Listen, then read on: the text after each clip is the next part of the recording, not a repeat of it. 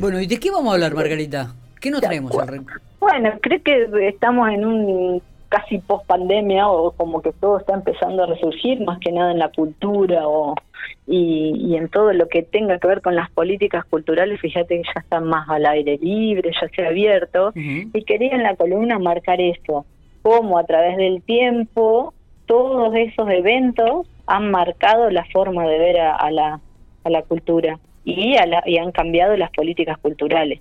Por ejemplo, después de la como es después de la de la vuelta en la vuelta a la democracia el ver cómo todo eso cambió no cómo la, la política cambió, se llegaron más a los sectores populares, se empieza a abrir, a diversificar, a escuchar distintas voces, más que nada las que antes habían sido oprimidas o calladas.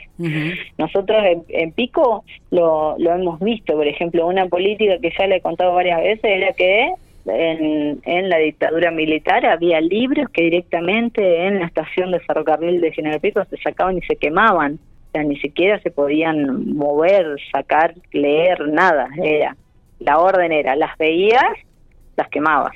Entonces, después de eso, llega este este movimiento donde lo que se intenta es justamente el hacer escuchar todas las voces, el democratizarlo. Y vemos cómo todo eso impacta también en nosotros.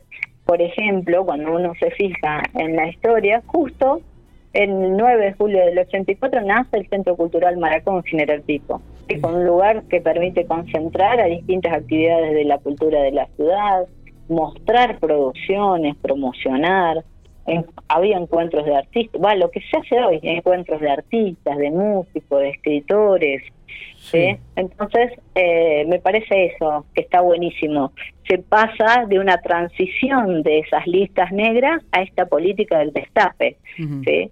De reinformación de esa sociedad luego de ese levantamiento de la censura, de, de, todo lo que era creación que estaba como opacado. Y, también teniendo un poco relación con esta reinauguración del viejo galpón, un, lugar también eh, muy muy muy arraigado lo cultural eh, en la ciudad de General Pico, que hace poquitito eh, se, se volvió a reinaugurar con nuevas instalaciones. Margarita, me imagino que en el tiempo, esto también va a estar dentro de la historia de Pico. Sí, eso es justamente lo, lo que quería marcar en, esta columna. Como uno va viendo ¿sí? que esas pequeñas acciones que, como la creación del viejo galpón, como la creación del centro cultural, tiene que ver con toda una historia detrás que genera ese tipo de acciones y de vínculos, totalmente distinto al anterior, la creación del cine, cómo hubo etapas en la historia en que el cine era censurado a otros en que el cine se lo, se lo, se lo ayudaba.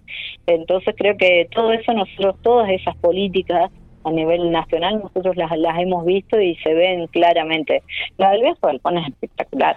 La creación del viejo galpón con todo el esfuerzo que llevaron sus fundadores y, justamente estaban marcando eso, ¿no? El, el democratizar, el hacer escuchar su voz, el que el tener un lugar de encuentro, Sí, sí, sí, sí, sí, eh, eh, movilizador realmente todo, todo esto, la parte cultural, como vos decís, y la democratización de estos centros culturales, donde también le permite eh, una expresar la pluralidad de las voces, ¿no? no solamente una o dos, sino que han pasado cientos de personas expresando y mostrando su talento en los escenarios o en algún, o en algún otro hecho cultural. Sí, y esto de, también el poder llegar a, a todos los sectores. Si uno lo ve, son acciones que no solamente se quedan en ese lugar, sino que se empiezan a ir a las plazas, eh, que también eh, un acceso a la cultura que antes estaba negado. Claro. Eso es buenísimo. Claro. No solamente te quedaste sin las listas negras, no solamente surge ese destape en esa en esa época, sino que también esto, la, la democratización, el que todos puedan llegar y acceder a, a eso, la, la valoración de lo local, Fíjate cuando a mí me encanta eh, a mí me encanta escucharlo a Tauceda porque en su repertorio que Tauceda uno de los para quien no los conoce es uno de los fundadores en su repertorio tiene mucho del cancionero pampeano. O uno lo escucha y en esas letras puede descubrir la historia de la pampa, los animales de la pampa, la flora de la pampa, Entonces creo que, que eso también está buenísimo de, remarcar, de que lo que están haciendo es mostrando a la ciudad del resto. Margarita, excelente la, la primera columna de este 2022, un poco remarcando toda la parte cultural y trayendo a colación un poco esta reinauguración del viejo galpón, del Centro Cultural Maracó y todas las actividades que allí se realizan año tras año. Gracias por estos minutos, abrazo grande, como siempre. Chao, nos vemos, hasta luego.